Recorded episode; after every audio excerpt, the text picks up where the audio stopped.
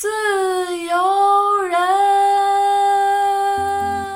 自由人，自由人，自由人，自由人，liberal，自由人，自由人。一方面是他选择的人生的路线，确实是我曾经以为是一条好的路，再加上通过大家的那种扒，发现其实这条路并不幸福，所以我们就能看到，有时候为了去维持一个想象中的梦境的话，其实是要付出很多东西的，然后你最后不得不付出的一定是尊严。有一次，他就让我和我妈断绝母女关系。那封信里面呢，就是一封诀别信。他就说什么：“哎呀，我有多爱你啊！但是因为种种的阻碍，很伤心，很遗憾，我们这辈子不能在一起了。下辈子我等你啊，什么的。”他的上级已经去和别人去这个交易毒品了，因为他在家中是小弟嘛，所以他作为司机呢，他就要在车里等。但是他觉得好无聊，所以他突然好想我，就想给我打这个电话。从八卦继续延伸到我认真的去看女权相关的东西之后，我就开始意识到，其实我妈妈一直以来在婚姻里也是被剥削的那个。嗯，然后我们俩就开始在家里。时不时就开一些女权的小沙龙，即便痛苦，我也要清醒的痛苦。对，所以因为当时的这个消费习惯，也导致在很长的一段时间内，仅仅是因为经济原因，其实不敢触怒我爸。所以我就觉得极简主义搭配女权主义实用，真的是非常好。婚姻能给一个人折磨到什么程度？我觉得如果这段婚姻再不结束的话，我妈妈精神上就崩溃了。她大概是两个月前吧，就跟我说：“哎，我才发现其实外面这么美。”她说：“我住在这十年，我从来没有认真的看过窗外。”耶，自由人，呃，不不，啊啊，呃，啊 ，Hello，大家好，欢迎收听最新一期的自由人。我是刚刚不小心在嘉宾面前放了个屁。马老师真的是放开了，我第一次听他在节目里面说这个。好的，那我是刚刚大笑了两个小时的佳琪，现在有些疲惫。好，那这一期又是我们的女孩故事。耶！那我们欢迎一下今天的主角。大家好，我是。有史以来第一个听到“嗯”的嘉宾莉莉丝，这也是我们第二次好像有女孩来到我们的现场，第一次是圈圈，对呀，所以我非常期待今天。那我想先请莉莉丝介绍一下，就是你为什么要叫莉莉丝呢？啊，好问题，啊，表扬一下，你这个问题很好啊，叫莉莉丝呢，是因为。就这个其实是一个民间的神话吧，算是最开始亚当的妻子是叫莉莉丝。一开始呢，她并不是从肋骨造出来的，她就是像亚当一样平等的被造出来的。所以在他们两个要爱爱的时候，莉莉丝就说：“我不可在你之下。”就是他不希望在男人的下面，他希望能在上面进行性爱。但是亚当呢就不同意，因为他们要出伊甸园的话，需要说出上帝的名字，所以莉莉丝就说出了上帝的名讳，然后他就逃了出去。然后亚当就去找上帝告状。就说莉莉丝如何如何，然后你快去帮我惩治他。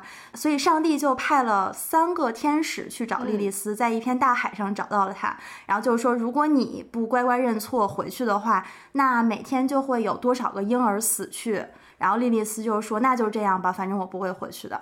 哦，所以这个是一个神话吗？还是？据说是犹太教的一个民间的传说，但我自己是不信任何宗教的，所以我可能说的不是很准确。所以，但它肯定是没有被记载在圣经这些书里面的。对，但是我本身是很喜欢这个故事，就是因为既然你坚持让我性爱的时候在你下面，那我就要跑掉，就要和你分开。然后亚当作为一个有点像妈宝男的，还还去找上帝告状，对他自己也并不解决这个问题。当时我看到这个故事的时候，我就觉得特别有意思。嗯，很反叛，对，而且有很多寓意。女性的主体性，对，特别是在当下的这个语境去说这个故事的时候，因为我们也知道美国的这个韦德案。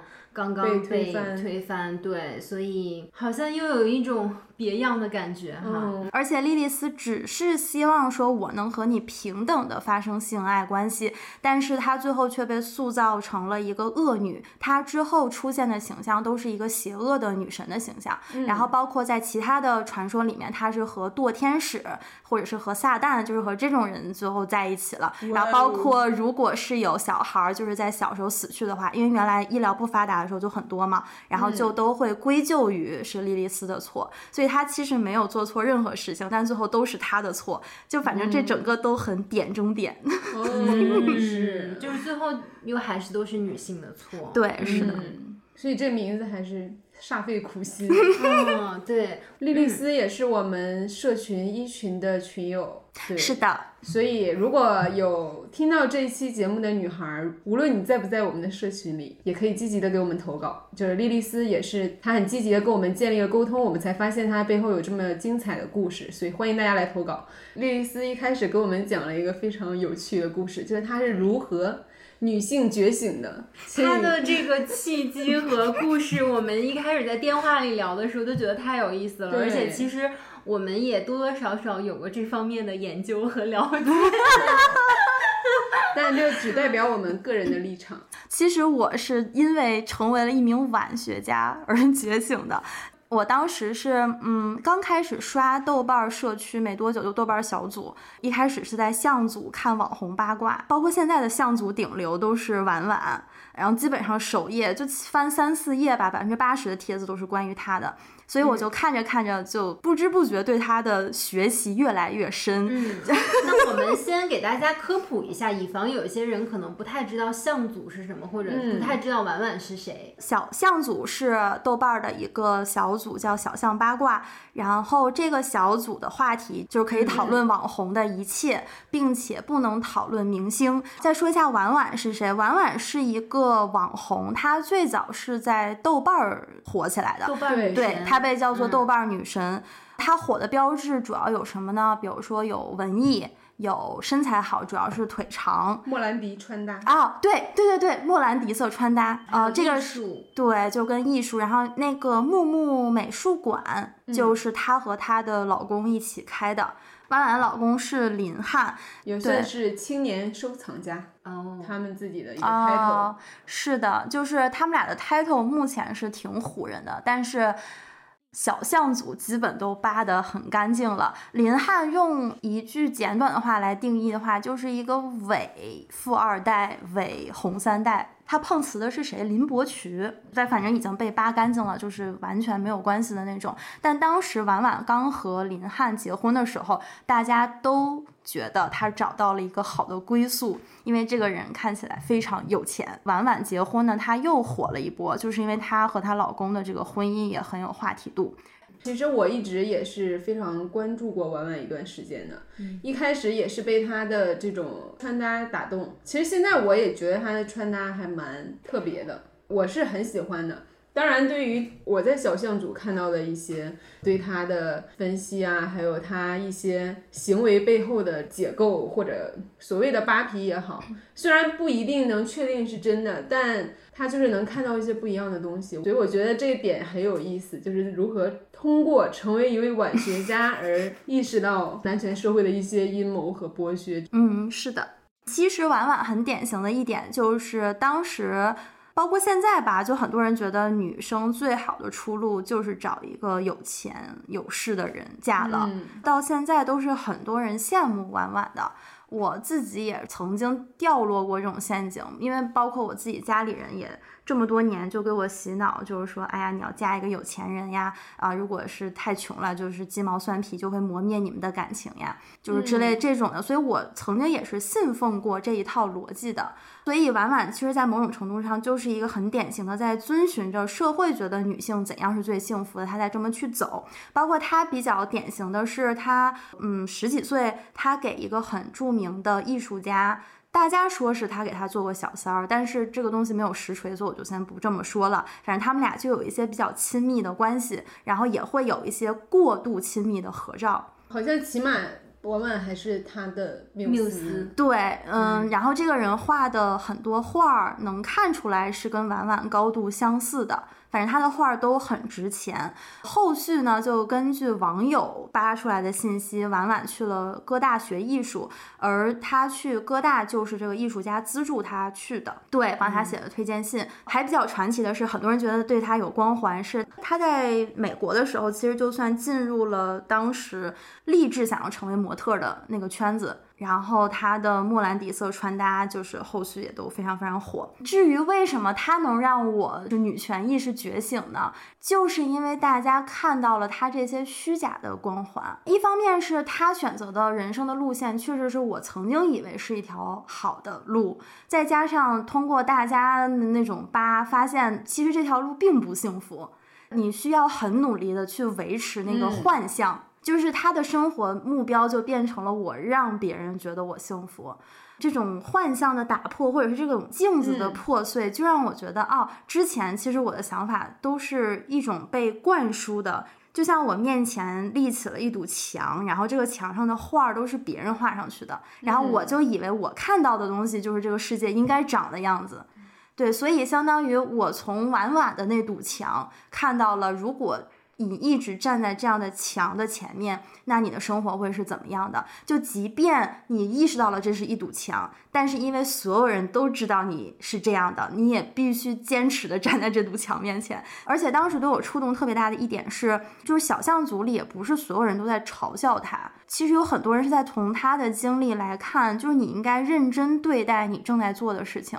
因为婉婉有一段时间的资源是非常非常好的，他甚至还和迪奥合作过，但他。就是因为对待他早期的那些非常好的资源都过于漫不经心，所以他现在你可以看到他现在也没有什么好的合作了。他的整个一个人设也好，或者说他所包装出来的一个自己的一个经历也好，就是非常虚，他不是实实在在的。因为他其实在把自己打造成一个网红，他想象的可能是明星，或者至少是一个公众人物，是一个知名度很高的人，呃，上一些综艺节目啊。包括他好像去央美做的一些演讲就非常的虚，跟没有太多自己的观点，只是在引用一些他人的观点也好，或者说书籍上的一些作者的原话，你就是会觉得他立志在打造自己一个是非常高素养，然后艺术研究的非常深的一个这样的高知形象，是很虚幻、很假的。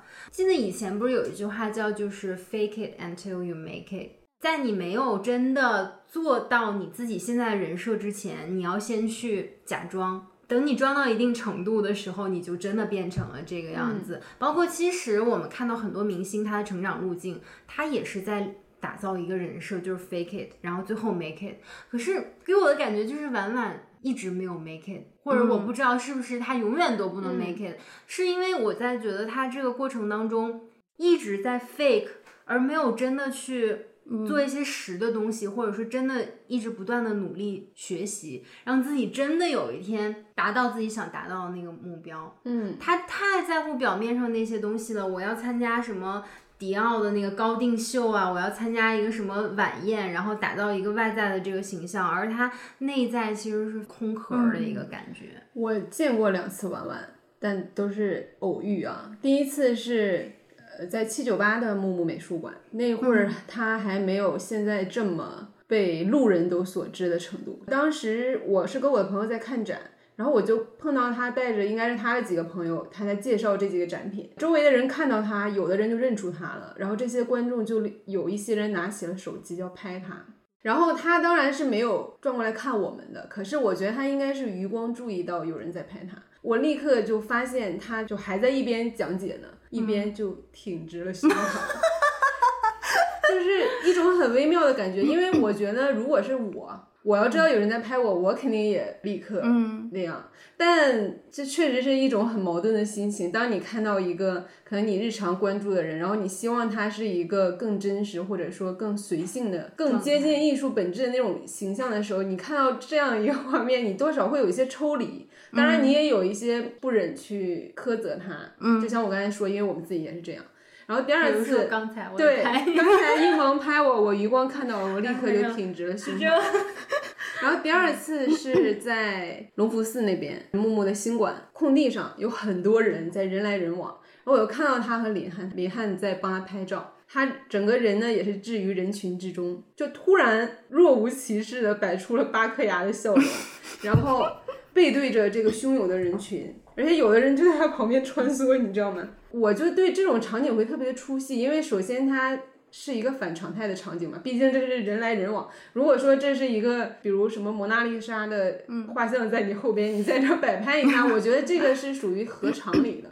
然后我还跟一萌聊过这个，然后一萌说，呃，如果他是一个比如网红也好，或者一个公众人物的人设，其实这样就本身是他的工作也无可厚非。其实我也理解，但我还是会觉得有些就是出戏，刻意，就是一个人如何克服那种不合常态的 用力过猛。能在人群中这样若无其事，还是一直很对这种能力感到小小的惊诧的。嗯，其实我刚才也反思了一下，在你们刚才诉说婉婉的时候，我觉得你们俩的立场还是很坚定的。但是我在开篇引导的时候，我就说，可能有的人会对他有这样的理解，但什么又代表个人立场。我突然觉得我有一点 虚，你知道吗？我很想知道你们怎么看待，比如我们在小巷组逛他这些八卦的时候，包括我们刚刚谈论他的时候，嗯，就是会不会内心也会质疑自己，就是我们为什么要这样去评论一个女性，或者我为什么会以她为镜子？因为这个确实是纠缠过我的问题。最近晚学的教材，就是他和姜思达的那个 DV 计划，嗯第一期应该就是和婉婉。其实那期也暴露了他挺多问题，一个就是刚才一萌提到的，其实他内里是没有东西的。包括他的一些表达，后续都被大家诟病。就比如说啊，你连这个都不知道，或者是当时提到木木美术馆的那个事故，他就说那就死了个人嘛。这种很微妙的表达，其实就体现了一方面，无论是他公关的水平也好，或者是他对一些重要事件的处理方式也好，其实都是很不合适的。婉婉也提到自己就被网暴的这个事情，我晚学学到后来，我也有思考过这个问题。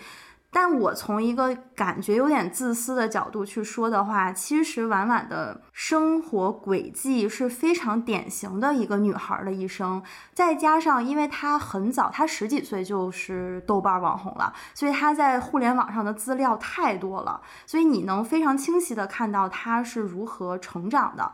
嗯，我觉得他是对女生还是挺有借鉴意义和警醒作用的。当时还有一个让我很有感触的是，他和林汉的相处方式，就是你看他们两个视频的时候，婉婉通常是一个讨好的态度。她通常挂着讨好的笑，然后扮幼态。她很爱讲，比如说我几岁衣服我还能穿，她是愿意把自己往那种小女孩上面去靠。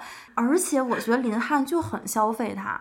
其实，如果有一些东西不是林汉发的话，婉婉的形象不会堕落的这么快。她就是飞速般的从一个女神的形象变成了一个好像人人都可调侃的一个形象，就是绝对是有林汉在推波助澜的。所以还有一点。我感觉就是林汉其实他本身就在物化婉婉，他就是把婉婉看作他自己的一个物件或者是宠物，所以他能做出来晒他的裸照，然后像炫耀自己收藏的古董一样去发婉婉的照片，而且是发在微博这种极其公众的平台上。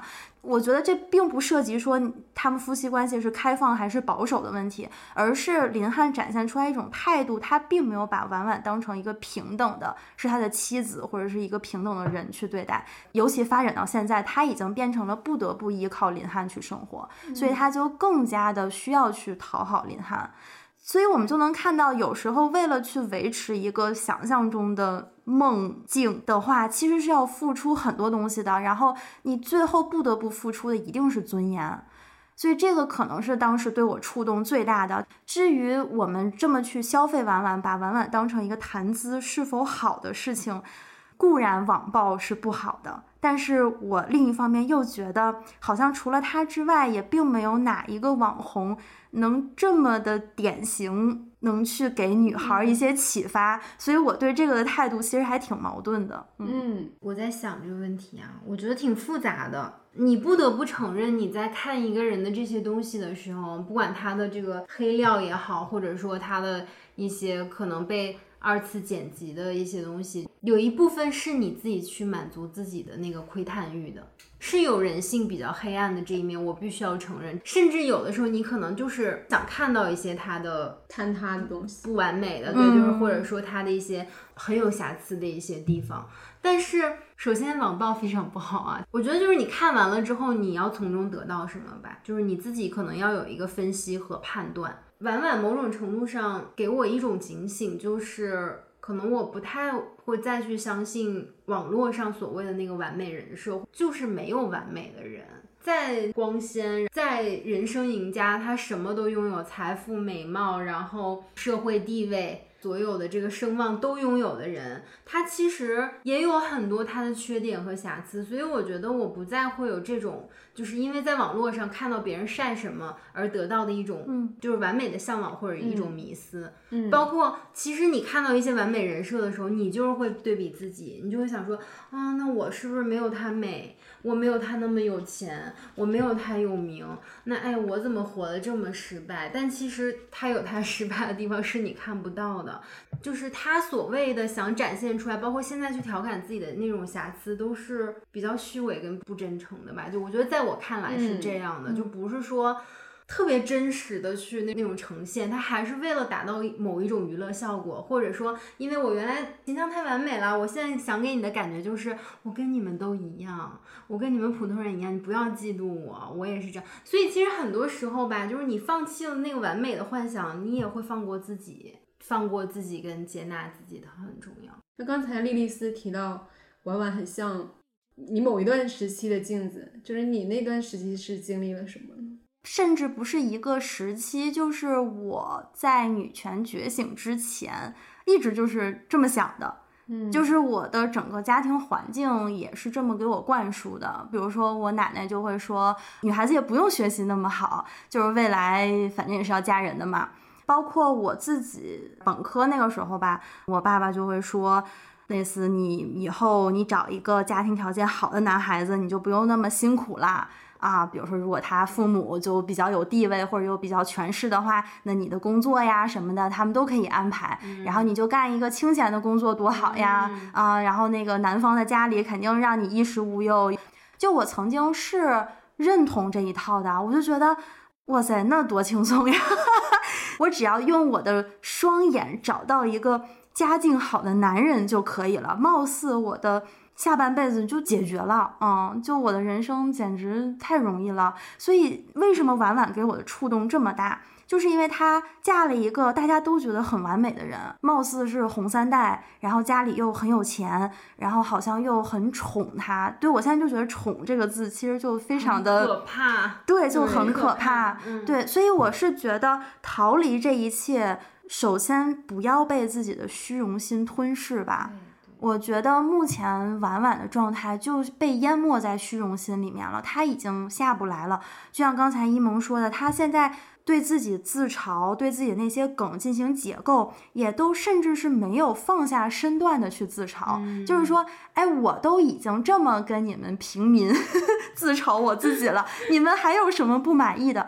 当然，我觉得完全没有虚荣心是很难的，但是不被虚荣心操纵的话，其实很大程度上就能避免这些坑。我记得你是也是名校毕业的，对吧？对，我就跟大家说，学历、学校，我的感受就是，无论你是读什么学校，就清华、北大、哈佛、剑桥，都不耽误是恋爱脑。因为学校不教这些，甚至因为我是清华的，就清华这几年好一些，就我在的时候还是明显的男多女少，就女生会被很公开的说成是资源，Oh！然后没有任何人觉得这件事情有问题。就我是人文学院的，那我们学院肯定就是女生非常多，那其他女生非常少的院系就经常会来看我们学院组织的那种晚会节目，然后他们就可以很直白在人人网上说，就人文学院美腿多。嗯，就是你看，这都是非常物化的、非常毫不掩饰的，就把女生看作是一种性资源，然后它就发生在现在中国的高校里面。所以这跟你读什么大学真的一点关系都没有。我觉得觉醒，就尤其在中国觉醒，真的要看运气，就是看你有没有刚好那个点能让你接触到这个理念。因为我当时在学校里学习，真的感觉像真空一样，就我跟女权这两个字就压根儿接触不着。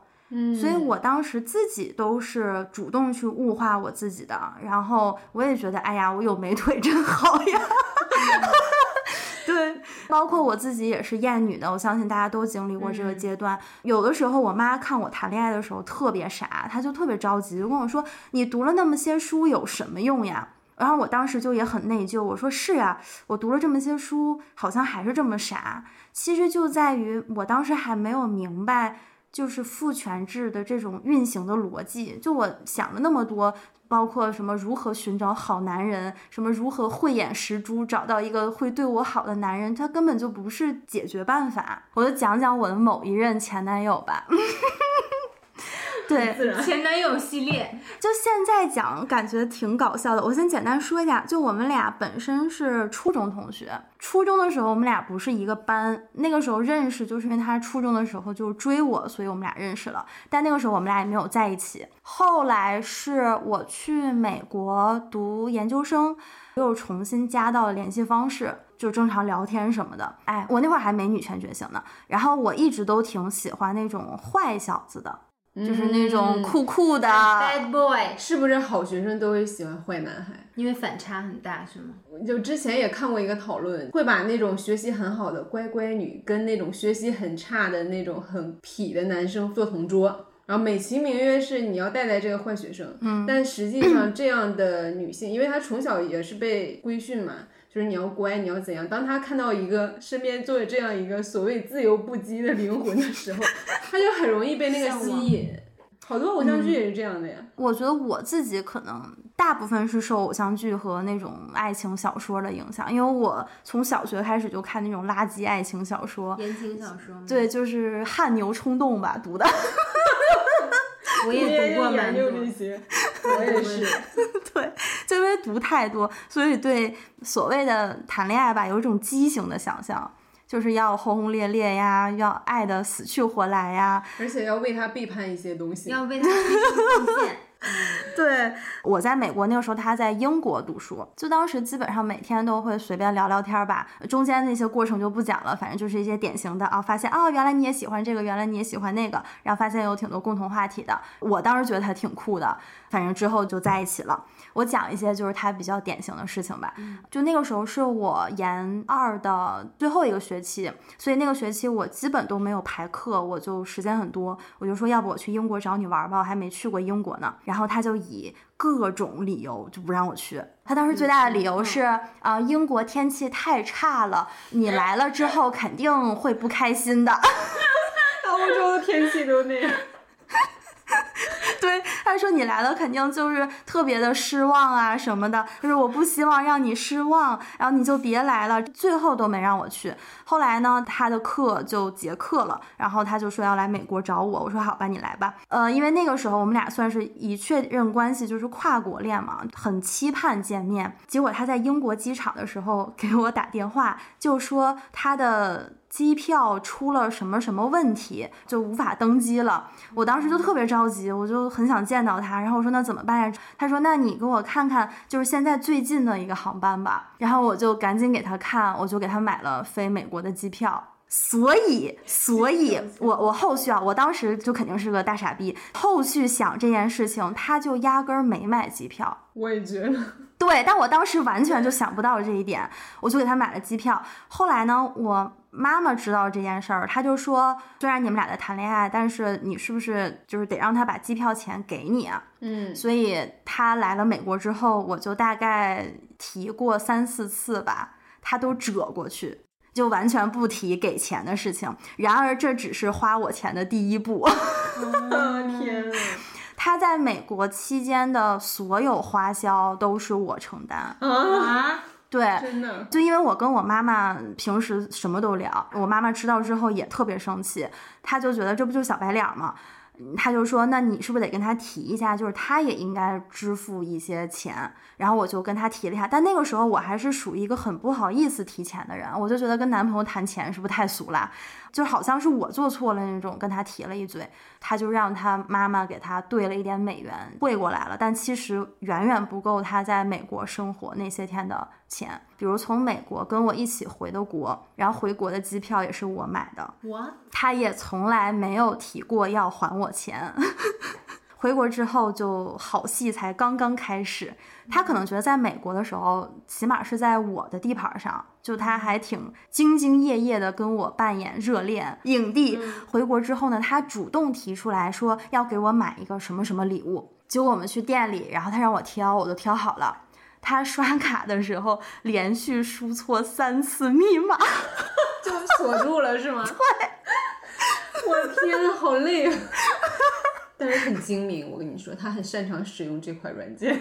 对，但我当时都没有想到他是故意的，然后他还一脸歉意的跟我说说，哎呀，这个是我妈妈的卡，我就不太记得密码了，嗯，什么不好意思呀之类的，本来说好要给你买的，结果没买成。但其实我当时就有点想说，你除了你妈妈的卡，你不是也有支付宝什么的吗？但我就 没好意思说没好意思说，当时不想表现的说啊，我就非要你给我买这个东西。这就是女孩儿很典型的，我要懂事，我得做一个懂事的人，我不能嗯跟男人要钱，不然我就是一个坏女孩儿，傍着男人爱慕虚荣，对，对就是不是真的真爱。所以我觉得很有意思的一点就是，女孩但凡谈钱，这个社会就把你跟拜金绑定在一起。但其实我现在觉得男的比女的要精明多了。那当然，嗯，我当时就什么都不懂，我说那好吧，啊，钱的事儿就先到这儿。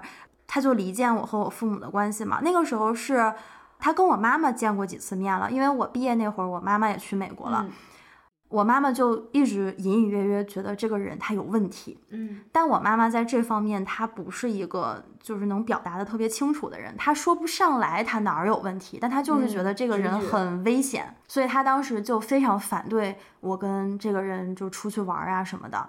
那会儿我就跟我妈总吵架，然后最可怕的是。当时我的工作有一次调动的机会，就是我可以选择去外地，他就极力劝说我去广州，他想让我离开北京，他就一直跟我说，就我们去广州之后会有多么好的生活，他甚至连租什么样的房子都找好了，就给你描绘一个非常具体的，貌似即将就要发生的那种生活，就说咱们俩去了广州，这样你妈妈也管不着你了。后来我有一点点觉得不对劲是。有一次，他就让我和我妈断绝母女关系，很严肃的跟我谈这件事情。我之前特别傻嘛，就以前那么多不对劲的苗头，我都没觉察出来。但是他让我和我妈断绝关系，这个我就觉得是不可接受的。我就开始觉得他是不是有点问题，再加上我妈一直都超级疯狂反对，所以我就跟他提了分手。第一次分手，他做了什么呢？他去我公司门口给我跪下了。大家都这么喜欢用下跪这我就，所以我听洛苏那期的时候，我就非常有一种熟悉的感觉。然后加上他说至少真的跪了，对洛苏的前夫他是口头上跪了，可见智能猫眼有多么重要。智能猫眼啊，呼叫，再次呼叫。他就给我跪下了，他就说就求求你了，就不希望分手。但凡能给你下跪的男人都特别可怕，因为他随时都可以连尊严都不要了。而且他选择在你公司嗯下跪，这一招真的太绝了。就是其实跟在你宿舍楼下求婚没有什么区别。对 就难以拒绝。对，当你自己动摇的时候，你身边的人都会说：“他都给你跪下了，你就原谅他吧，你看他多可怜呀，是不是？” 所以呢，我确实动摇了。他就一个劲儿求我说什么，你觉得我哪儿有问题，我一定改什么，反正就是听起来特别诚恳。我就同意复合了。哎，同意复合之后呢，就中间反正就是各种，我当时被折磨的，我觉得是抑郁症了，就我没有去医院看。但是我到什么程度？我们俩出去玩儿，然后我坐在车上就开始崩溃大哭。嗯，就是哭到感觉要背过气去的那种，我也说不上来为什么要哭，但是我就觉得为什么生活这么灰暗。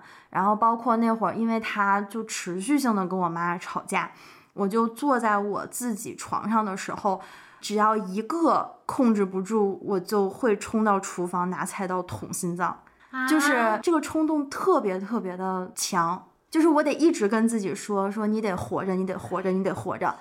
非常非常抑郁的情绪，但是这种情绪我不知道是他当时对我的各种贬低，然后包括让我周围变得乱七八糟的。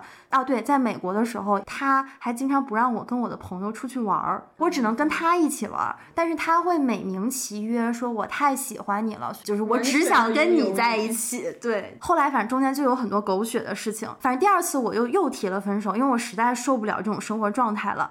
比下跪更可笑的事情出现了，就是他自杀了。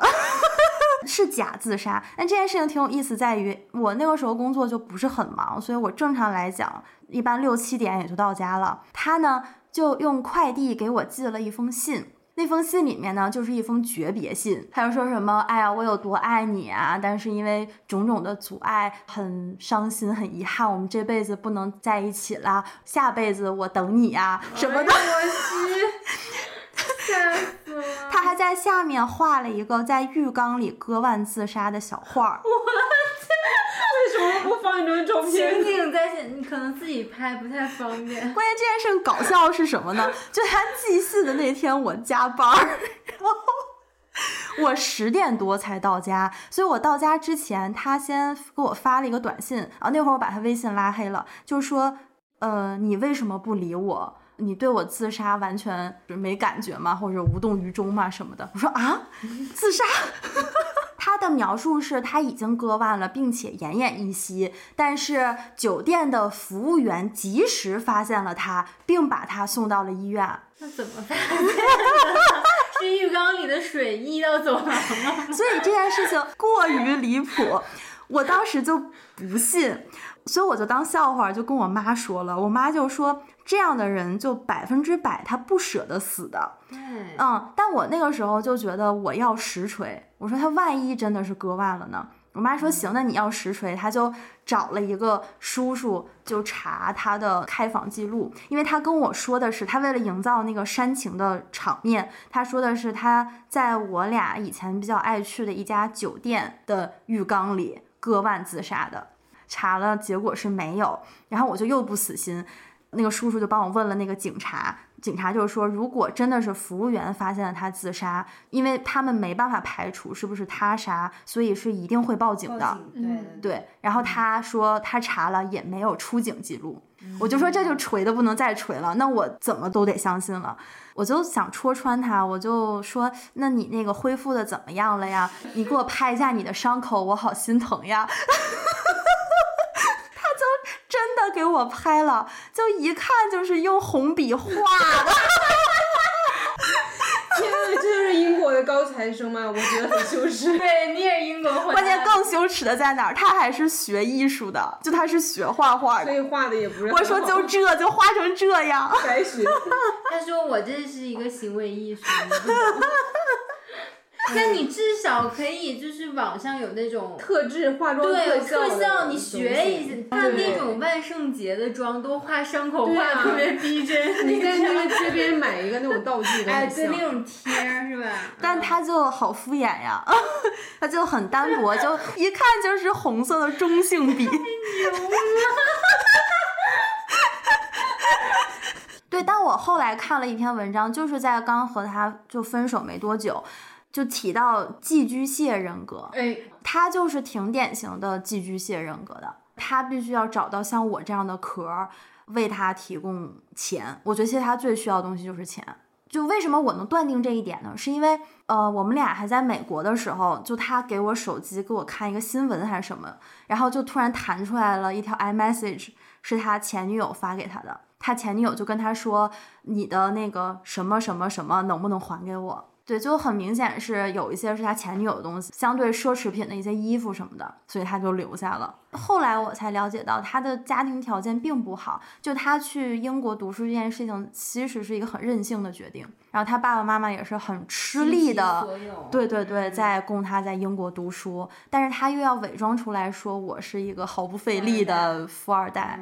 所以，作为一个他的这个需求，他要找的壳就是一个能用钱供养他的人。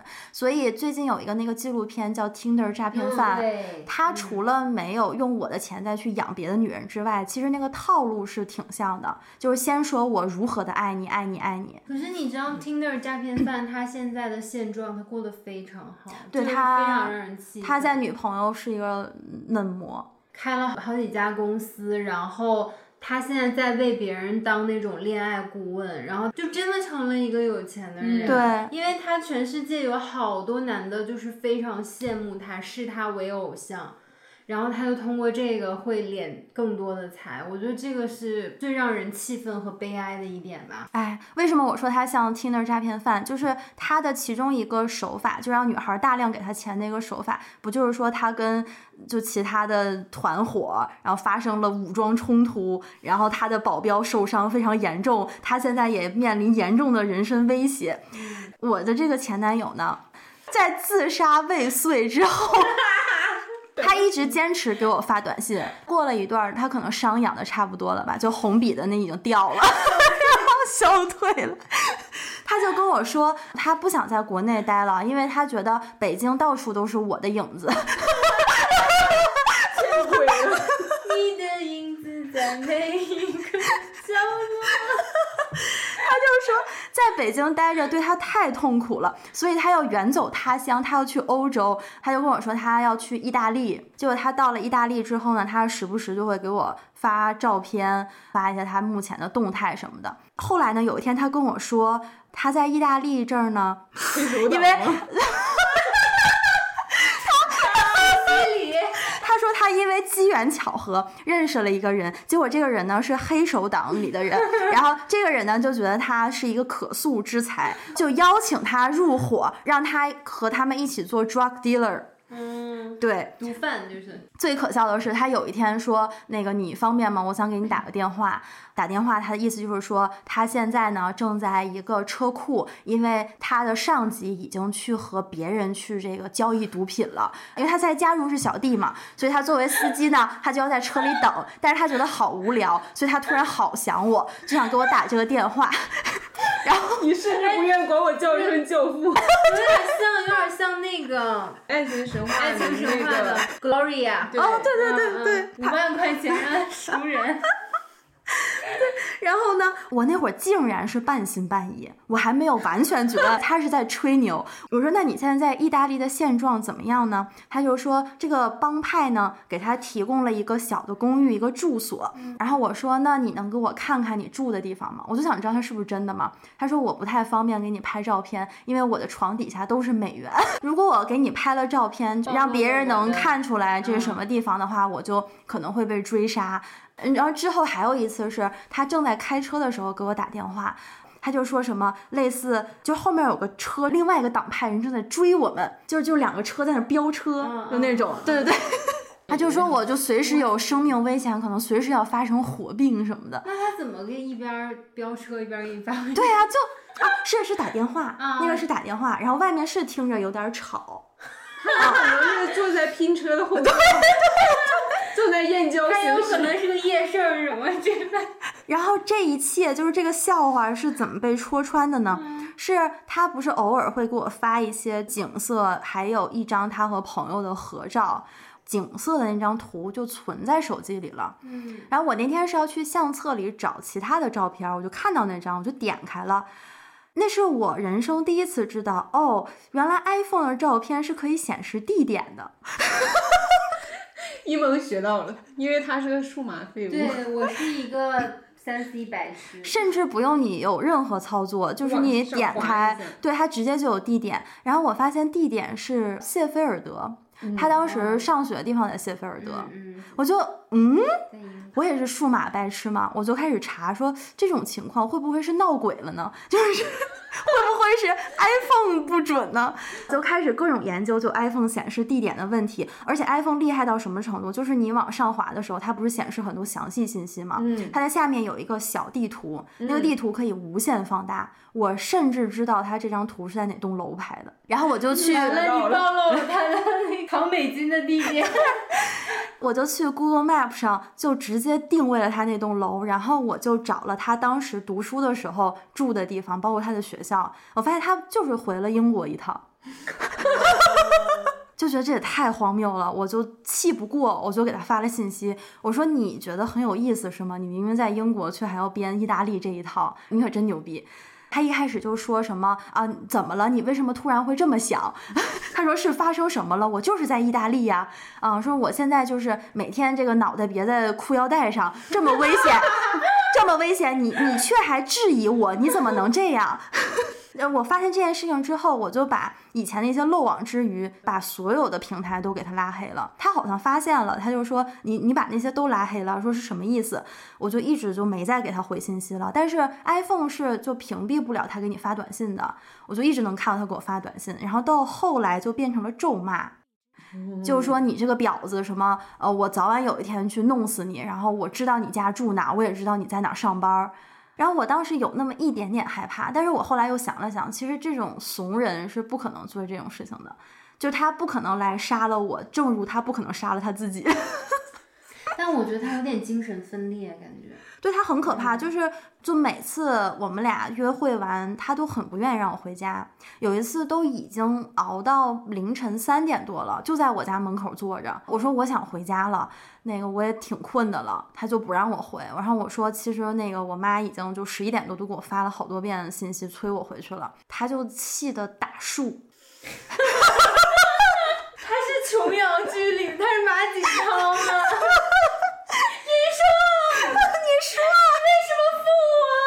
打树打到就是他的那个指节都出血了，天呐，就是全是血，特别可怕的一个人。我是无法准确的定义他，但我觉得他一定是有一些人格障碍。就在我彻底不理他之前，他有一阵儿还给我发信息更新他的最新动态嘛。他就是说他去医院确诊了双向情感障碍，哦他就说这一切都是我害的，因为我那个抛弃了他，离开了他，和他分手，然后让他过于痛苦什么的。他说你要赔偿我精神损失费。那你那段时间了过得怎么样？我的抑郁状态一直持续到去年底吧，差不多。就我没有说是抑郁症，是因为我一直没有去医院看，我有点像是一种逃避，我怕看了如果确诊了，就会给自己更强的心理暗示。但其实那两年吧，其实最直观感觉就是什么都没意思，然后偶尔还是会有想自杀的感觉。嗯嗯，但是治好抑郁症的良药就是女权，觉得好很多了，就是女权觉醒了。因为我突然发现，我以前很多难过的情绪是来自于哪儿了。比较可怕的是，因为我妈妈被我父亲影响的嘛，所以她其实也是抑郁症。嗯，就我们俩两个抑郁的人在家里，而且为了不让对方担心，我们俩还要强颜欢笑。但我妈妈其实也是被女权拯救了我，所以我就觉得某种程度上，其实运气也是挺好的，就是无意间因为看八卦，就主要讲这个人是因为他奇葩事迹太多。但其实我遇到的每个男朋友都有这样或者那样的就是男权的特点。我跟他分手之后，我又交往了一个程序员。他就是很典型的那种利己主义，嗯，他多次跟我说，希望我未来能支持他的事业，因为他觉得他是程序员嘛，以以后肯定挣可多了。就我认识他的时候，他还没有正式就职，他算是打算读博。那他就跟我说什么，啊那我比我博士毕业之后，我老牛逼啦。怎么有点口音呢？感觉我老牛逼了，他就一直给我铺垫，希望我以后能够辅佐他。但其实我心里想，对你找个保姆就行。但保姆不能给他生孩子。对他，所以他其实也很明确提出过，他就觉得找什么样的老婆对后代的基因的影响很大。我天呐，我我朋友的男生朋友就是这样，因为他也非常优秀，现在赚的也非常多。然后他的女朋友好像跟他在一起也蛮久了，然后那个女孩在他的形容里就是不太上进，又很拖延什么的。这个就不细表，但他的意思就是说，跟我在一起的人不能太拖后腿。我虽然不指着你赚钱养家，但是你也得给我上得厅堂下的厨房，你必须也得是个硕士。所以这女生在读研究生，然后他还说，未来他打算把这个女生的父母都接到北京来，要给她上怎样怎样的保险，就听着是一个很负责的那种形象，很靠谱。但他的下一句话就是。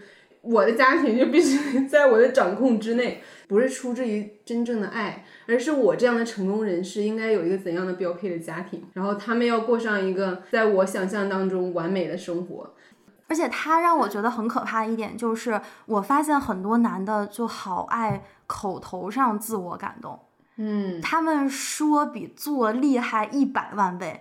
所以我就觉得女生真的要多看男的做了什么，而且很多男的就是特别喜欢说我的老婆每天在家里为我牺牲奉献，我有今天的成就都是在她，她在成就我，但他依然不回家，他依然在外面该干嘛干嘛。王小飞，我老婆就是被我耽误了，经典言论。其实我甚至会有点阴暗的想，他们是能从这种事情里感受到快感的。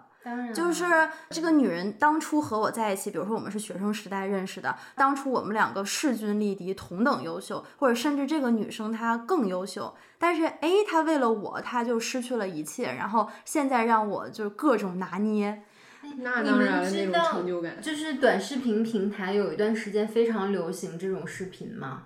拍视频的人是一个男人，然后他前面会放一张他老婆和他婚前的照片，就是这个女生你看起来就是比较小女生的打扮呀，然后还是很精致的，然后后面放一段视频，就是他老婆蓬头垢面在家给他搓衣服，然后他就是这样一直怼着拍，然后就说你看嫁给我之后是不是就原来那么漂亮，现在也得这样给我洗衣服做饭，很多很多很多这种视频，就是你看了你会觉得心里特别怄得慌，你知道吗？所以就是大家调侃说说你家有皇位要继承呀，我真觉得这不是调侃，很多男的就是把自己当皇上。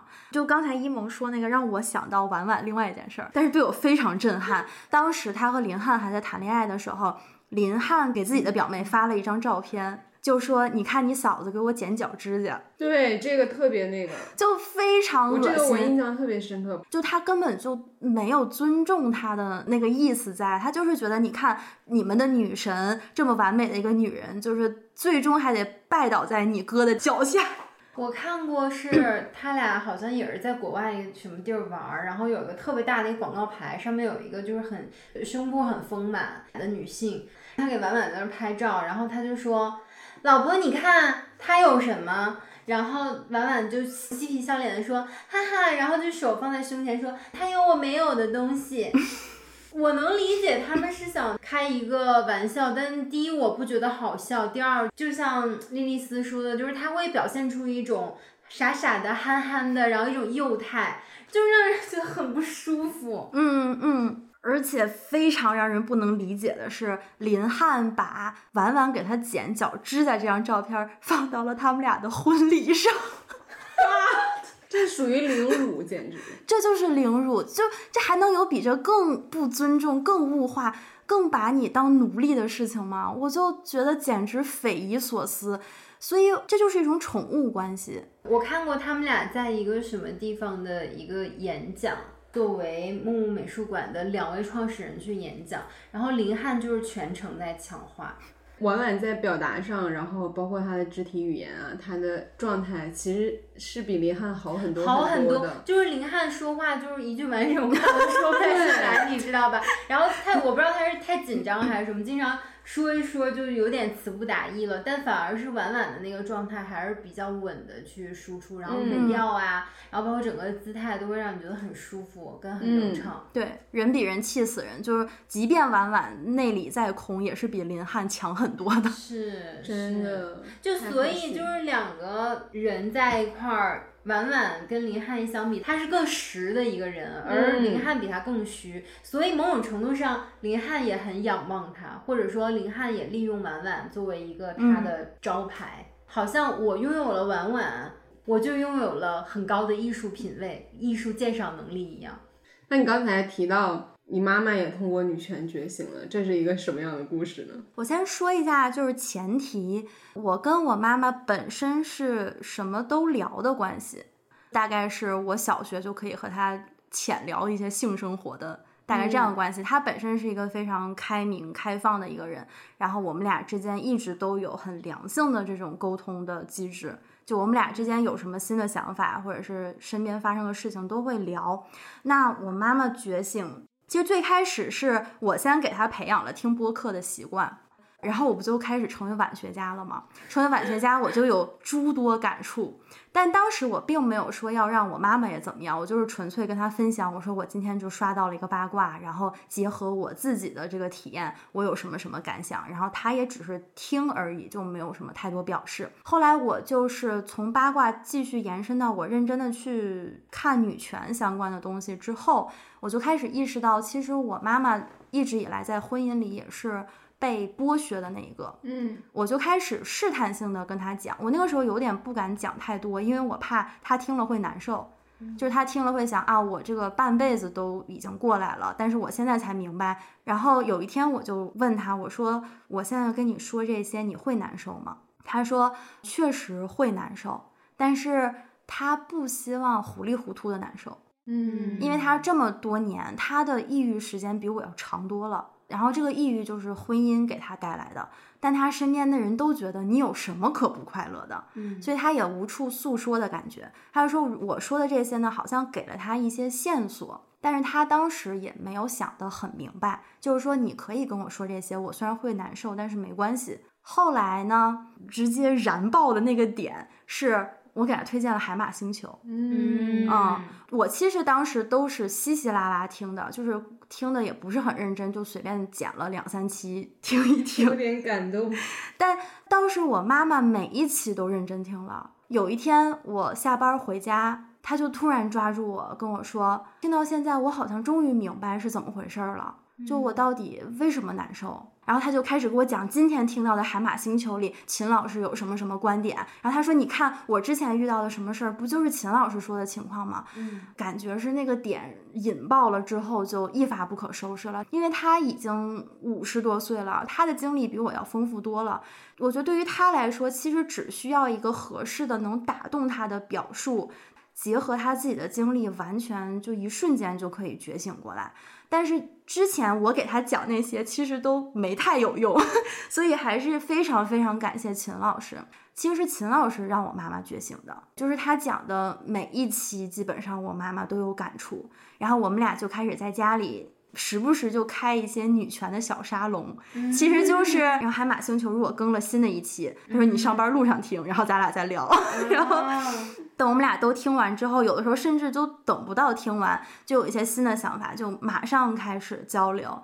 作为一个女性，能受过的苦，她都受过了，她只是需要有一个人解释她为什么要受这些苦。嗯所以海马星球把这件事情给他解释明白了。怎么说？很佩服他的一点是，他从来不逃避问题。嗯，就是像他说的，我即便痛苦，我也要清醒的痛苦。对，他说我一定要清醒的明白我为什么这么难受。嗯正是因为他非常的愿意去直面这些难受的东西，才让他现在就获得了一个非常快乐的生活。他大概是两个月前吧，就跟我说：“哎，我才发现其实外面这么美。”他说：“我住在这十年，我从来没有认真的看过窗外。”嗯因为他差不多将近十年的时间，他都是抑郁的状态。他说他看窗外就是灰色的，而无论外面是雨天晴天，对他来说都是阴天。那你妈妈现在有明确的说我就是一个女权主义者吗？对她很明确，嗯对他就会对外宣称说我就是一个女权主义者。嗯嗯，我妈妈今年年底五十二岁。我想分享我妈妈的故事，必然有它的特殊性，是因为我相信并不是每一对母女都能像我们俩这样无话不谈，就是接近于一种朋友的关系。但其实。就另一方面，我也想展示一种人过半百，其实也是完全有机会去拥抱一种全新的生活的。那对我妈妈来说，全新的生活就是她离婚了。嗯，然后我妈妈前年跟我说，咱们家现在真是一个高端的家庭，一个男的都没有。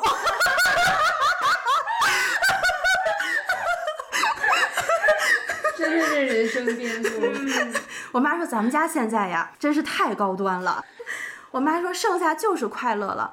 我说那你觉醒了之后，你会觉得太晚，或者是你后悔你没有更早的接触这些吗？嗯，她就说，但凡多一天快乐都是自己的。她说我之后还能活好几十年呢，那我还有好几十年的快乐呢。对，所以这个对我触动还挺大的，因为就包括现在社会上的一些声音，比如职场上三十五岁就怎么怎么样，就给人一种很焦虑的社会时钟感，就好像我过了某个年龄，我就不再具备改变的可能性了。嗯，但其实他一直都没有拒绝过改变。嗯，你妈妈是一个怎样的人啊？怎么说呢？我觉得他是一个特别乐观、有韧性的人，还挺不容易的。而且他人生遇到的难的事情都是天降横祸的感觉。就是他和我亲生父亲其实是非常非常非常相爱的，但是呢，就是因为一场车祸，在我很小的时候，我亲生父亲就去世了。然后那个时候，就我妈妈为了辅佐我爸爸的事业，所以她当时就辞去工作，是家庭主妇的状态。相当于我爸爸去世之后就没有经济来源了嘛，嗯，是非常大的压力。一方面是面临自己非常爱的人突然然间的就没有任何嗯心理准备的离开，嗯另外一方面是现在他要面临经济的压力。再加上刚好碰上我的叛逆期，叛逆的主要的原因是因为交往了一个特别不靠谱的男朋友。姐妹们呀。一定要慧眼识男人。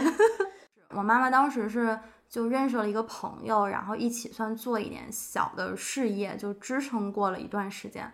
后来过了两年左右吧，他又再婚了。嗯，我可以毫不避讳的说，再婚的绝大部分是出于经济上的考虑。嗯嗯，但是呢，我这个继父也挺有意思的。哎呀，反正在他们短暂的谈恋爱的期间，他还是挺懂浪漫的。嗯就是又送花儿啊，又跟你一起看电影呀，啊，又说我我给你买好看的衣服呀，啊，你需要什么我送给你啊。嗯，但是，一旦结婚之后，就是他原的他的他的这套技能像忘了。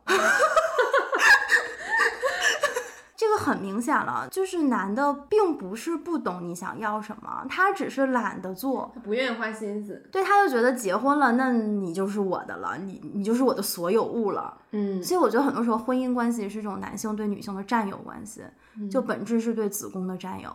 是，所以他就觉得我不再花心思了，反正这个子宫已经坐在我的家里了，他哪儿也去不了了。就他一些比较典型的举动，比如说当时就买了房子，然后因为我那个时候已经回老家读书了，因为他之前他和我妈妈一起去逛过建材城。在逛的过程中呢，就已经展现出来他们喜欢的风格完全不一样。之后呢，他就让我妈妈回老家陪我，就以这个为借口，就让我妈妈回去了。然后他买完了所有。他就自己把所有都装了，就包括家具什么的。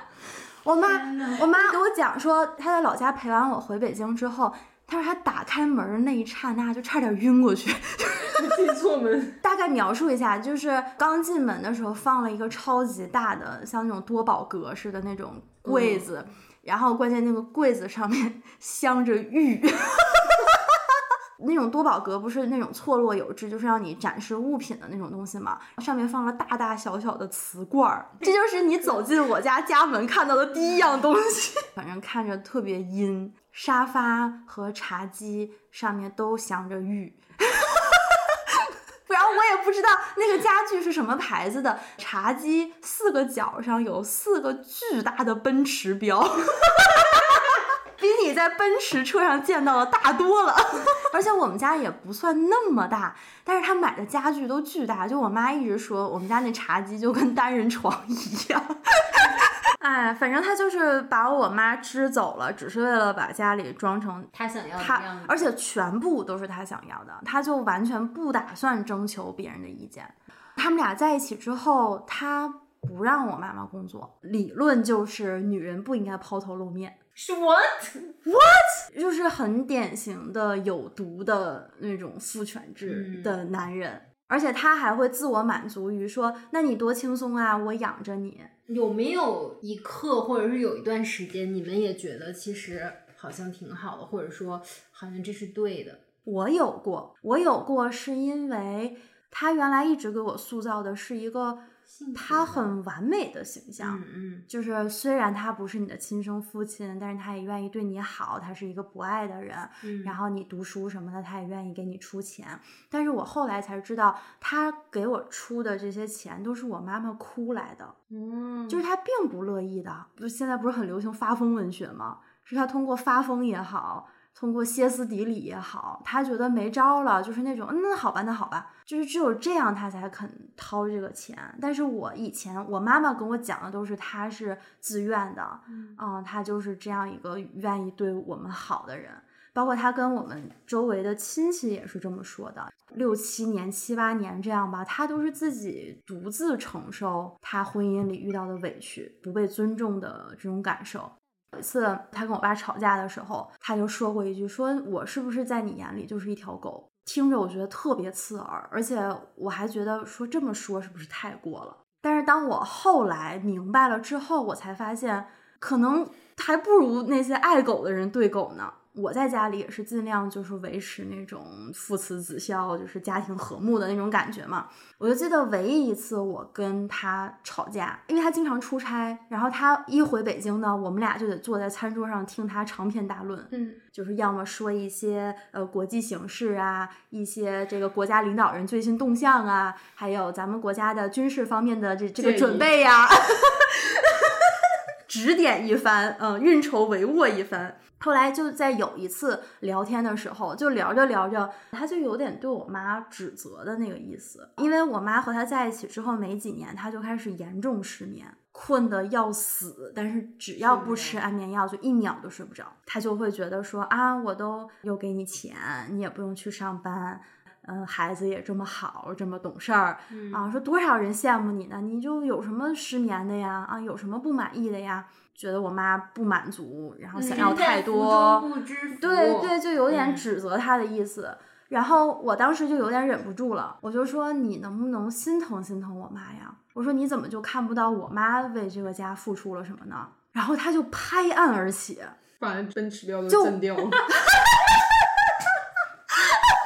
我跟你讲，那拍的案不是奔驰标，我们家的餐桌是一个自动麻将机，直接糊拍了，里面的两副麻将糊了 震了震。而且我觉得我语气已经相对克制委婉了，他就拍案而起，就用超大声对我吼，类似就是说你什么意思？说我我就不知道心疼你妈呗，什么之类的，反正就说一些毫无逻辑的话，嗯，就是破防了。破大防了，对我当时就跟他对吵啊，因为他们俩结婚没多久就分床睡了。我妈的意思就是，她就劝架嘛，她就说别吵别吵之类的，把我拉进去了。我就跟我妈回了我妈的那个卧室。我妈意思就是说，她特别开心我能维护她，她就终于觉得我长大了，能够体会她的不容易，并且能够保护她。但是另一方面呢，她又怕就是这个极易破防的男人。就急眼了，因为那个时候就是经济上还得依赖他嘛。关键特别有意思的是，就是我爸也没睡，他在他的卧室呢编辑了一段信息发给了我妈，意思就是说呢，从明天早上他就要离开这个家。那个时候还没有做好准备，说要分开呢。当时我就有点慌，我就问我妈说：“我说我是不是做错了呀？”后来呢，刚好我就是一直关注了一个公众号，就这个人特别喜欢研究日语翻中文，中文翻日语，就是日中互翻的这么一个人，他就经常翻译一些诗歌。就在那天晚上，我发现他新发的一篇诗歌就还挺好的，就因为你不知道那篇诗歌想表达什么，是那种玄之又玄的诗，我就全部复制粘贴，就又有中文又有日文，因为我我就本科时候学日语嘛，然后我就发给我爸了，因为我并不想就是很明确的挽留他，因为我还很生气。但是什么都不说呢，好像又不好，我就把这种我觉得他一定读不懂的东西发给了他。搞笑的是，他被这首诗感动了，而且他觉得这首诗是我写的，而且我还煞费苦心，就不枉费我的所学，用双语写的。对得起他的栽培。对这个事儿就翻篇儿了。嗯后来真正下定决心离开呢，是因为我和我妈妈又接触到了极简主义，就我们俩开始意识到消费主义这个事情了。我和我妈之前都是被消费主义深度洗脑的人，嗯嗯，就非常信奉这一套。嗯就是觉得女人的衣橱里总是缺一件什么什么，然后比如说没事儿干了就要去逛街买衣服。我妈比我还不理智，就是他买衣服的风格是这个款式他喜欢，他说你还有什么颜色？我妈也是，都给我包起来。嗯 所以因为当时的这个消费习惯，也导致在很长的一段时间内，仅仅是因为经济原因，其实不敢触怒我爸。我的工资是负担不了我们俩这么生活的，所以我就觉得极简主义搭配女权主义实用真的是非常好。当时极简主义给我震撼最大的就是红姐，嗯，我觉得听到海马星球红姐那期。其实我当时自己就是报名说想录这个播客，也是因为我那段时间一直在高强度的听各种就是女权相关的播客，至少我被别人分享的故事深深的激励了。就如果我有这个能力的话，我也希望我能激励到其他人。对我当时在极简主义这方面，就是被红姐她让我意识到，哦，原来人还可以这么活。然后我和我妈妈就践行了几个月之后，发现，哎，其实我们俩不用花多少钱，其实维持最基本的需求是没有多少钱的，而且快乐不打折，就是我们俩。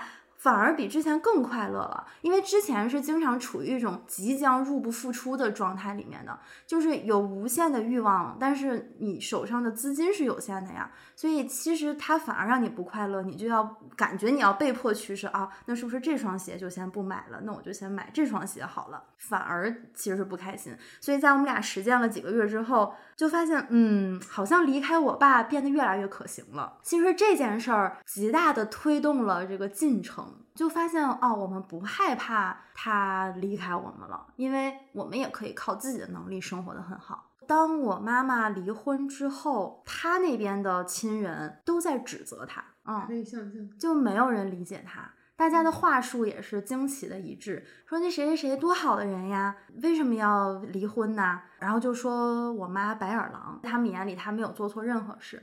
但是从那种最典型的，比如说出轨啊、家暴啊这些，她确实都没有做。所以其实我妈妈这段婚姻也让我意识到，婚姻中很多人无法言说的痛苦。因为能看到的出轨、家暴只是婚姻中可能遭受的暴力的一部分而已，但是一些无形的憋屈、无形的难受，对方对你的各种不尊重，你觉得非常难受，但是好像向身边的人倾诉的时候又是非常小的事情，隐性的这种精神折磨和对你的控制是很可怕的。就像你刚才说，我爸对我妈的控制是怎么形成的？其实它是一个很简单的闭环，就是一开始他说。哎呀，你不用工作。一方面是我不希望你抛头露面，另一方面是你也没必要呀，我完全有能力负担你们两个生活的很好。然后，当你一段时间不工作之后，你就失去了重新进入社会工作的能力。然后接下来，我爸的话术就变了，他说：“哎呀，那你们俩离了我可不行啊，你们俩离了我怎么生活呀？”就是他先剥夺你的能力，然后反过来用剥夺掉的能力来证明你不行，这就很像现在女性在职场上的现状。就他首先不给你进入的机会，或者是极大的抬高你的门槛，然后反过来又可以用这个人为制造的结果说，就是女的不行。比如典型不尊重的事情，他不总出差吗？嗯，一般来说，比如出差要回北京了，他会提前说的，比如说我明天的飞机，然后回北京这种。那他后来就演变成下了飞机之后，在首都机场打电话说啊，我回北京了，但是我忘拿钥匙了，你们在家吧？你说这是多大的事情吗？你跟身边的人说，别人就说，哎，你那个类似他可能就是忘了吧，或者怎么样。就是他会觉得你什么都不干，我负责赚钱，你就应该在家里时刻待命等着。我需要你这刻在家，你就必须在家。我那天就坐在那儿想，我突然悟了，他把自己当皇上。你想，皇上对后宫的嫔妃是什么想法？皇上驾到，四月点灯，大红灯笼高高挂，就是他觉得你应该永远是在家里 ready 的。对，就我爱干什么干什么，但是当我要回家的时候，你怎么可以不在家？然后当我想高谈阔论的时候，你怎么可以不倾听？嗯，对但是当你发表意见的时候，我可以说女人懂什么？而且我觉得他会故意拿这个当一种乐趣，他可以提前说，但是我不要提前说，我就要拿这个东西折磨你。他既然能做到婚前给你送花、约你去看电影、跟你安排各种约会，他婚后不会不可能想到说我提前可以给你打个电话，但他就是不要。我个人觉得他百分之九十是故意的。嗯然后他最近一次回北京，我记得那天是我和我妈去三里屯儿看那个黄阿丽最新的那个脱口秀专场，嗯，我们俩一起去看，挺开心的。我觉得你妈妈好酷、哦。就是妈妈和女儿能一起去看这个，哇，真的太棒了。嗯，他真的特别特别好。嗯然后那天看完了，我们俩出来，然后还在聊刚才看的内容什么的，就很开心。他突然就接到我爸的电话，就是我刚才描述那个场景，说啊，我到北京了，你们在家吧？我妈说我们俩出来了，但是事儿刚结束，我们俩现在往家走，说应该能在你之前先到家。然后我妈把电话挂了，前一秒还是很开心的，她后一秒他马上眼泪就溢出来了。就不需要任何情绪的酝酿，不需要任何过渡。但凡这个人联系他，他的眼泪就出来了。给我的感觉是，好像一个人终于能上岸呼吸了，突然又把他拽回海底的那种。而且他瞬间说话就结巴了，他说不出完整的句子了。就是我想说，婚姻能给一个人折磨到什么程度？我觉得如果这段婚姻再不结束的话，我妈妈精神上就崩溃了。这个已经严重影响他的语言功能了。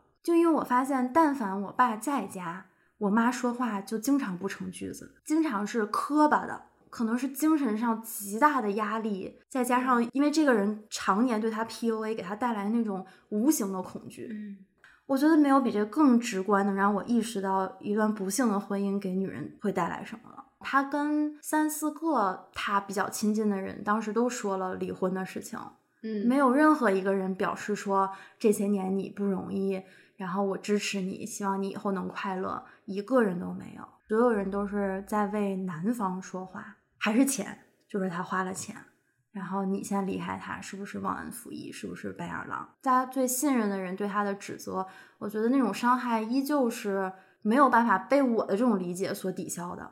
真的女人就太讲情义了。我记得我前一阵看《唐顿庄园》第三部那个电影，那个老太太不是要去世了嘛？因为 Mary 就有一些决定不是很确定吧，就想跟她征询意见，然后说我这样做是不是显得太薄情寡义？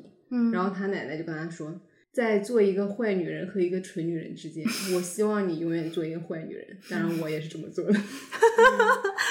情谊绑架了很多女的，我觉得大 S 也是，嗯就是要有情有义，要体面，对，然后各种完美的离开。嗯对他中间已经过得很不开心、很不快乐了，但是他还是等到汪小菲事业重新又有一些起色之后，才正式跟他提出离婚。但是遭遇了什么？嗯，对，说到这儿，我觉得我很需要去反思，我觉得甚至反省一下，就是在我比较小的时候，可能十几岁的时候，家里不管是亲戚啊，还是父母的朋友啊，也会有一些婚姻破裂的一些情况。可能男性是家里面的经济支柱，然后这个女性因为各种各样的原因吧，就一定要坚持离婚。但是这个原因好像又不是像莉莉丝说的家暴也好，或者出轨也好，非常显性的，然后看似比较那种重大的问题，可能都是因为一些争吵啊、鸡毛蒜皮呀、或者是一些好像不足以去一定要到离婚这一步的这些事情。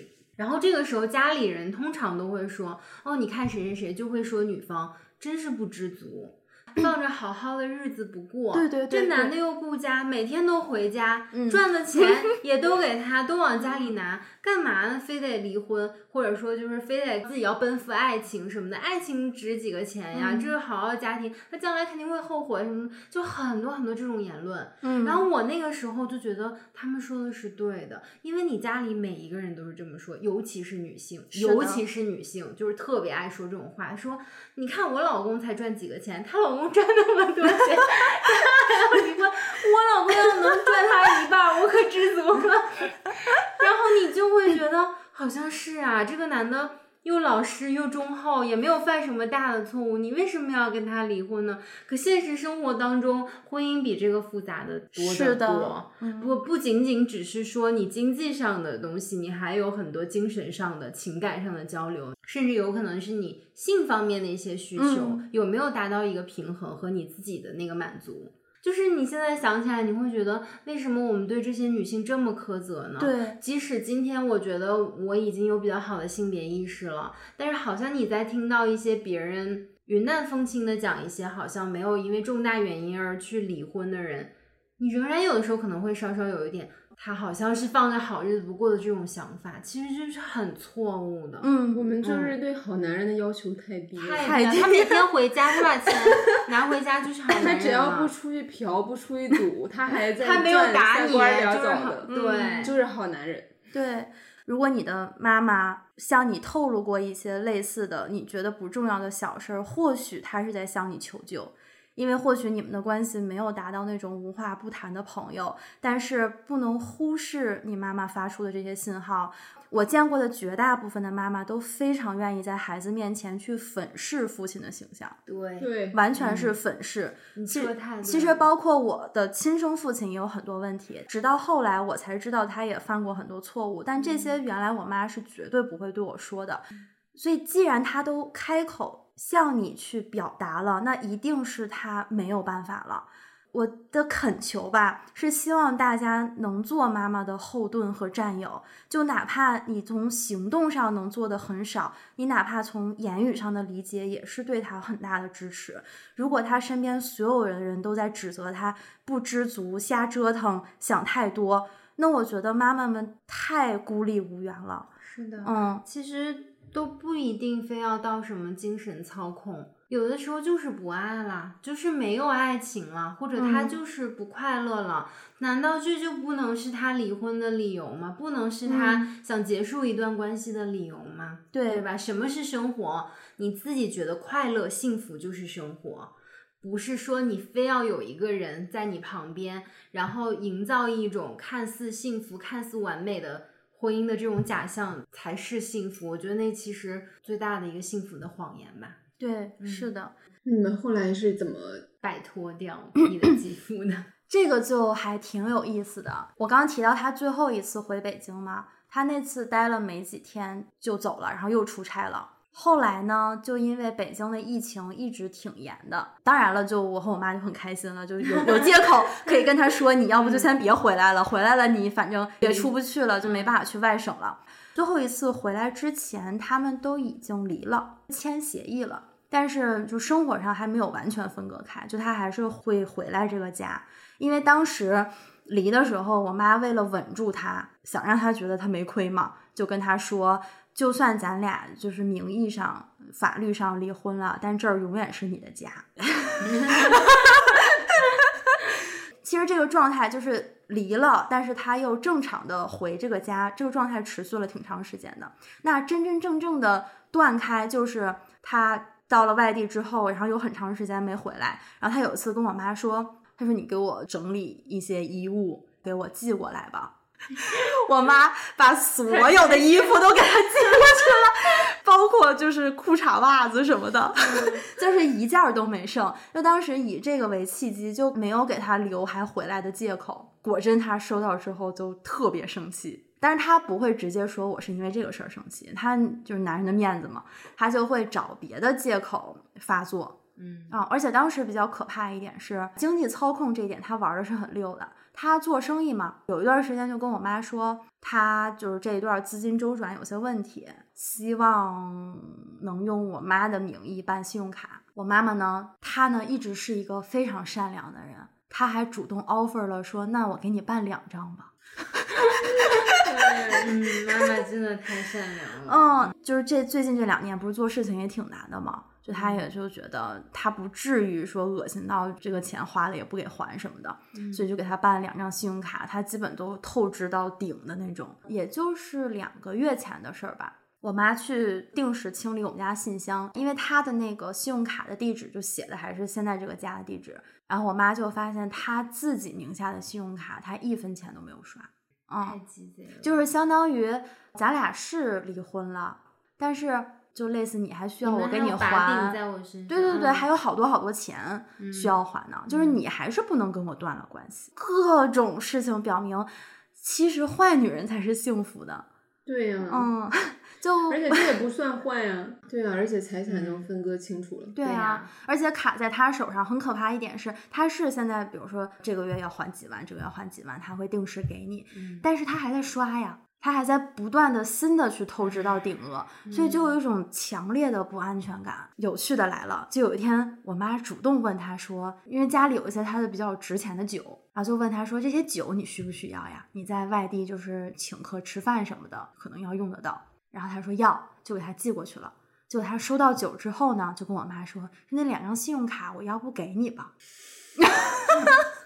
就是一种牵制你的手段。就如果家里他的值钱的东西如果不给到他的话，那这个卡他是不打算还回来的。虽然我自己没有结过婚，但我算是从我妈妈的结婚经历里看到了婚姻的残酷。很多婚姻其实就是博弈，两个人就看自己手上有多少筹码。看谁能算计过谁。然后他卡还回来之后，到现在甚至都还没有还完，所以嗯就我妈只能暂时还强忍着跟他极偶尔的联系，然后说等他还完的那一刻就再也不联系了。诡计多端的男这个也很，不确定性，他就不还了，你也没招。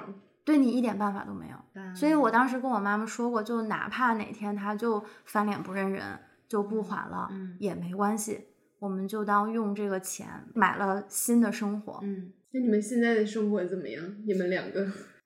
哎，太快乐了！我跟我妈用最近的两个月左右的时间吧，嗯把她买的家具都扔出去了。就是现在家里都是自己看着喜欢的东西。嗯现在没有任何相遇的物品了，是吧？对 你妈妈的状态怎么样？嗯，啊，我妈妈最近总是突然来一句说：“哎呀，我现在可太快乐了。”就是没头没脑的突然来一句说：“我现在可太快乐了。”而且他原来的状态是我们在这边生活了就是十年左右嘛，他可能有九年半的时间，他都没有认真的逛过我们家附近的超市。他永远都是要超市的那个老板的联系方式，说我要这些这些这些，然后你给我送上门儿。嗯，他说他那个时候完全没有心思说去逛超市啊，或者去接触一下那些东西，他心里就只有烦。嗯嗯没有生活。对，他就他就想怎么省事儿怎么来，你就给我送上门儿。但是他现在呢，就特别喜欢去逛一逛河边儿，有的来卖樱桃的，然后我们家附近那种小的菜市场，然后他自己去医院开药什么的都坐公交车去。然后我们俩现在出去玩儿什么的，也都尽量坐地铁，就是感觉能享受那个慢的生活了。嗯啊，原来都是赶紧快开车去停车，快下车，然后就到目的地。就是原来总觉得心里有事儿，嗯嗯，但他现在能够停下来去观察很多东西了，而且就是吃一些无论多平淡的东西，也觉得幸福好吃。如果你享受到的物质是带条件的，那还莫不如没有。就其实精神上的这种快乐是很重要的，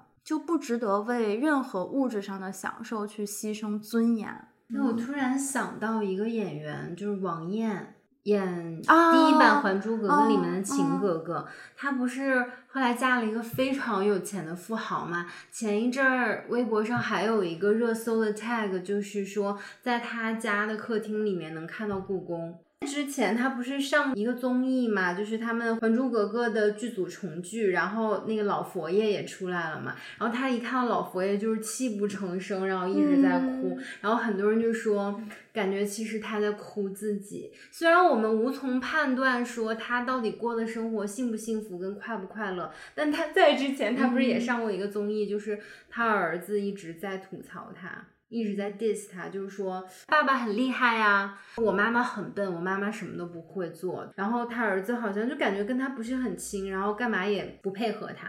在一个女演员她事业巅峰的那个时候，后来就隐退了嘛，慢慢的，我是会觉得还挺可惜的。我希望她过得幸福快乐啊，但是我总觉得隐隐的让我觉得她的这段婚姻里面有特别多的无奈。嗯，如果她真的过得不幸福，连她的儿子对她都没有任何尊重，哪怕她的院子再大，她家里能看到故宫又怎样呢？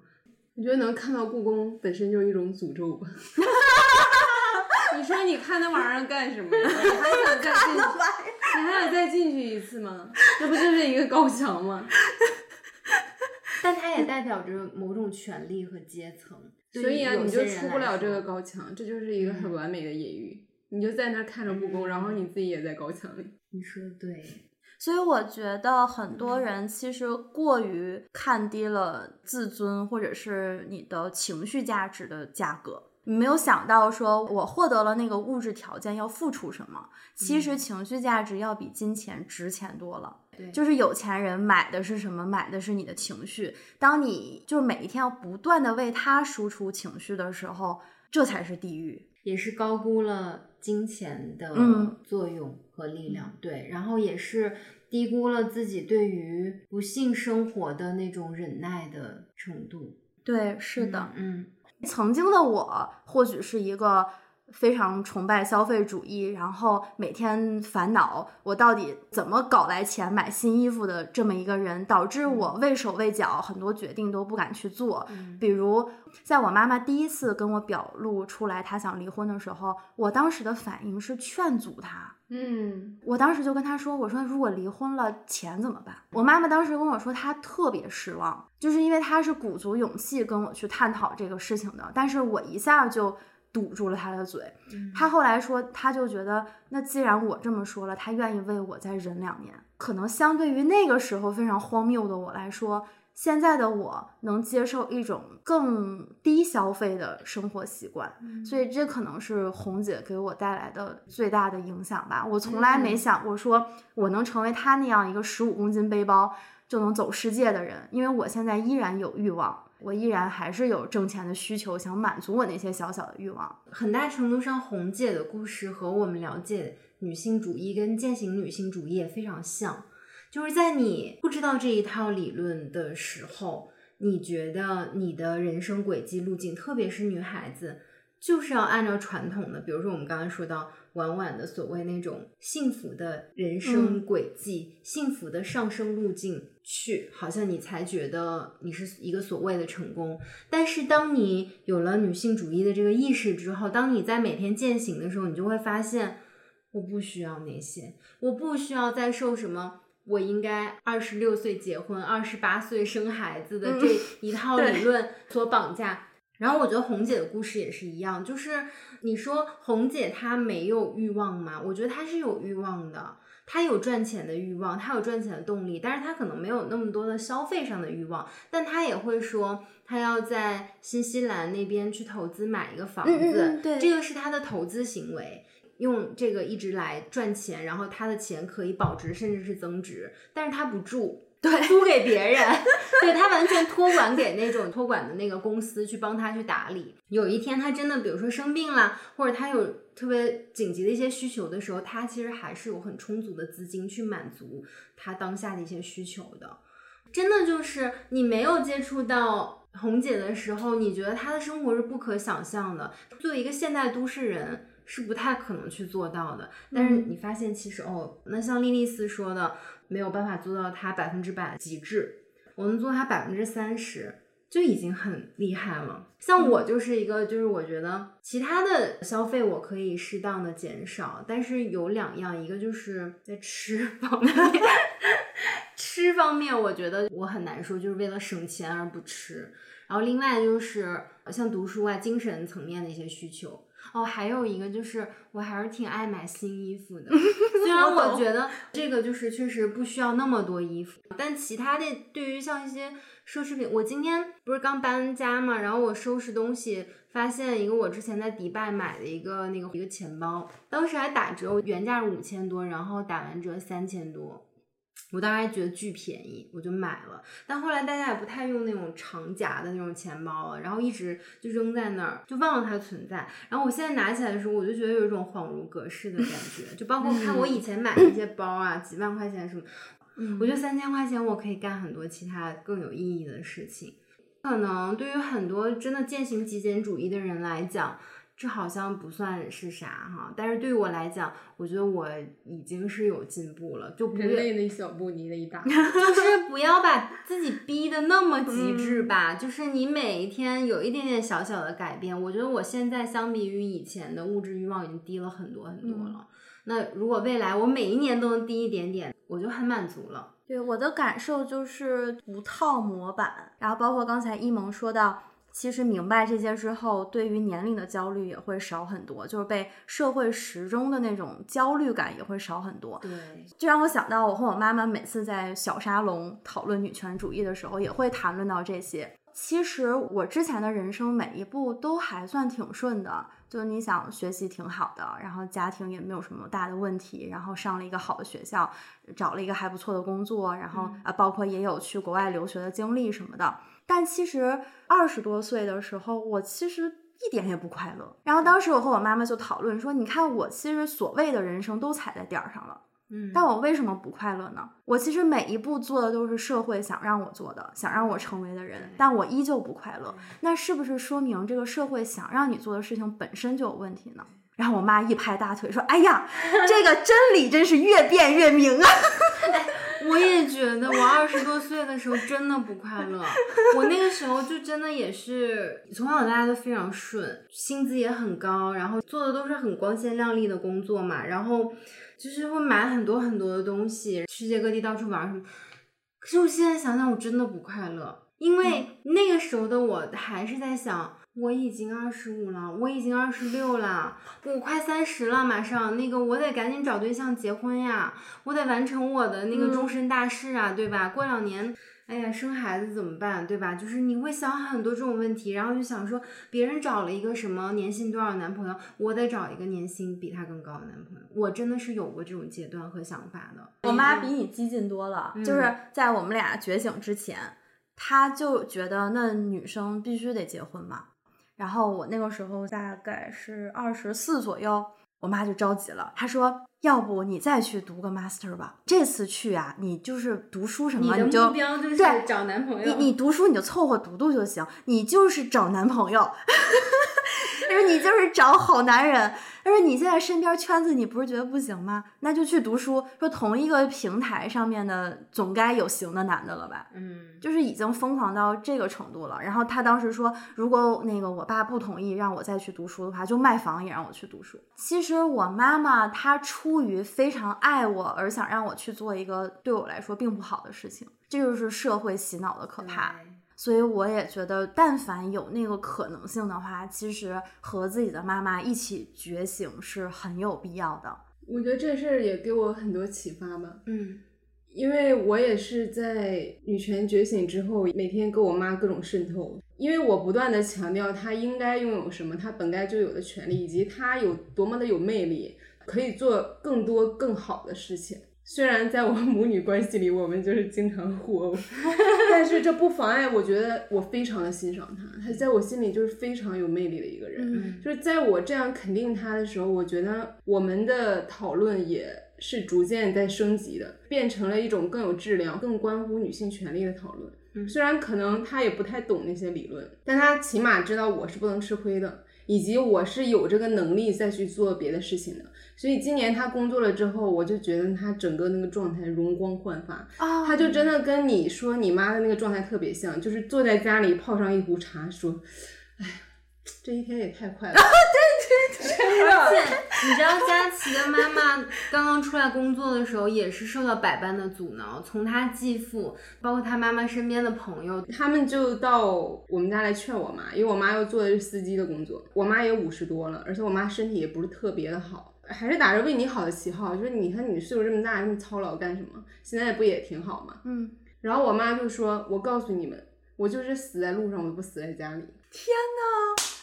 这是金句。金句，天呐！因为我听了就是《一百个女孩》第一期，就是你讲你妈妈嘛，我妈也听了结尾那首歌，她听哭了。她跟我说了好几遍，就说好喜欢你妈妈，而且特别能理解她当年的那种难。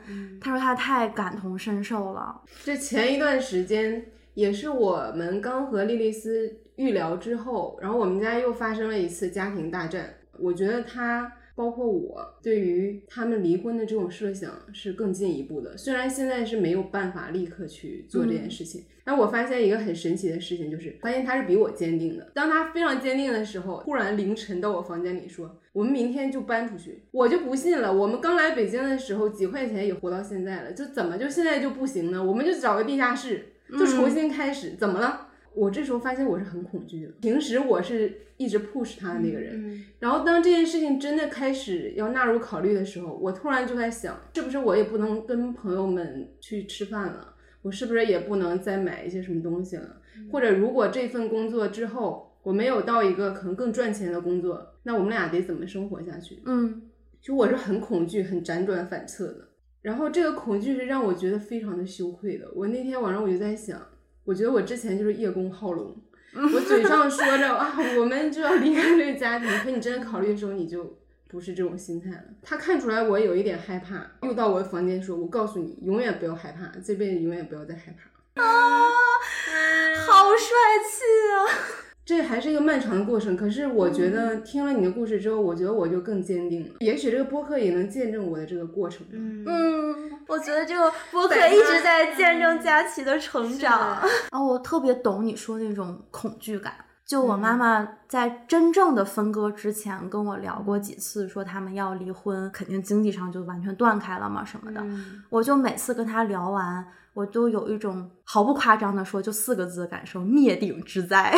真的，嗯，就我感觉从失控对，就从天灵盖儿开始，就觉得浑身上下都被恐惧充满了，对未来就感觉失控了。我不知道未来会变成什么样子，但是因为我那个时候已经懂得我妈的苦了，所以我肯定咬死了都不能说我害怕。嗯，我就说咱们两个在一起就没有过不好的日子。我其实也是抱着这样的希望。我觉得即使我们俩出来，也许会经历一段时间窘迫，但一定是向好的。希望越来越多的女性，就像我妈最近的感悟，她说每多一天快乐都是自己的。对，嗯，就是无论多大年龄都还来得及。我真的觉得婚姻并不值得让自己那么憋屈啊。还有一个很可喜的改变是，我妈妈最近是睡觉吃安眠药的量有显著减少。嗯对我就觉得长此以往过这种没有男人的生活，她可能在未来的某一天，她就不用吃药了。嗯一定会的。嗯，她就是心里会越来越敞亮，那种阴霾就会渐渐的消散了。所以我觉得这个变化我也很开心，就说明确实婚姻是那个症结，把这个疮挖掉了。或许短暂的时间内会有一些困难，绝大部分都是经济上的。但是我觉得为了这种今后几十年的美好，就是很值得的。所以今天听了莉莉丝的故事，我决定在这几年，无论是什么样的方式，也不一定就是彻底离婚，也许有一个更为稳妥的，但我现在还没有探索到。我一定要让我妈就在我们合力之下过上一个更快乐的生活。所以非常感谢莉莉丝，而且这一集我也一定会给我妈听。请务必把我妈妈听执着听哭了那句剪进去。一定会的。可以，然后莉莉丝的妈妈五十岁的年纪，然后佳琪的妈妈也是五十多岁的年纪，这个年纪的女性，然后能说出我是一个女权主义者，就本身这句话就已经让我能够热泪盈眶了。嗯然后我觉得这些阿姨都非常非常酷，非常对棒。我妈那天说了一句也让我非常震撼的话，就是唐山打人的那件事情。因为我之前看这种消息，我跟她分享，她就会让我别看了，每次都是。然后这一次我跟她说，她说我自从工作了之后，我现在觉得世界上所有不正义的事情都跟我有关，以后我绝对不会再沉默。嗯，好棒呀！不要沉默好棒呀！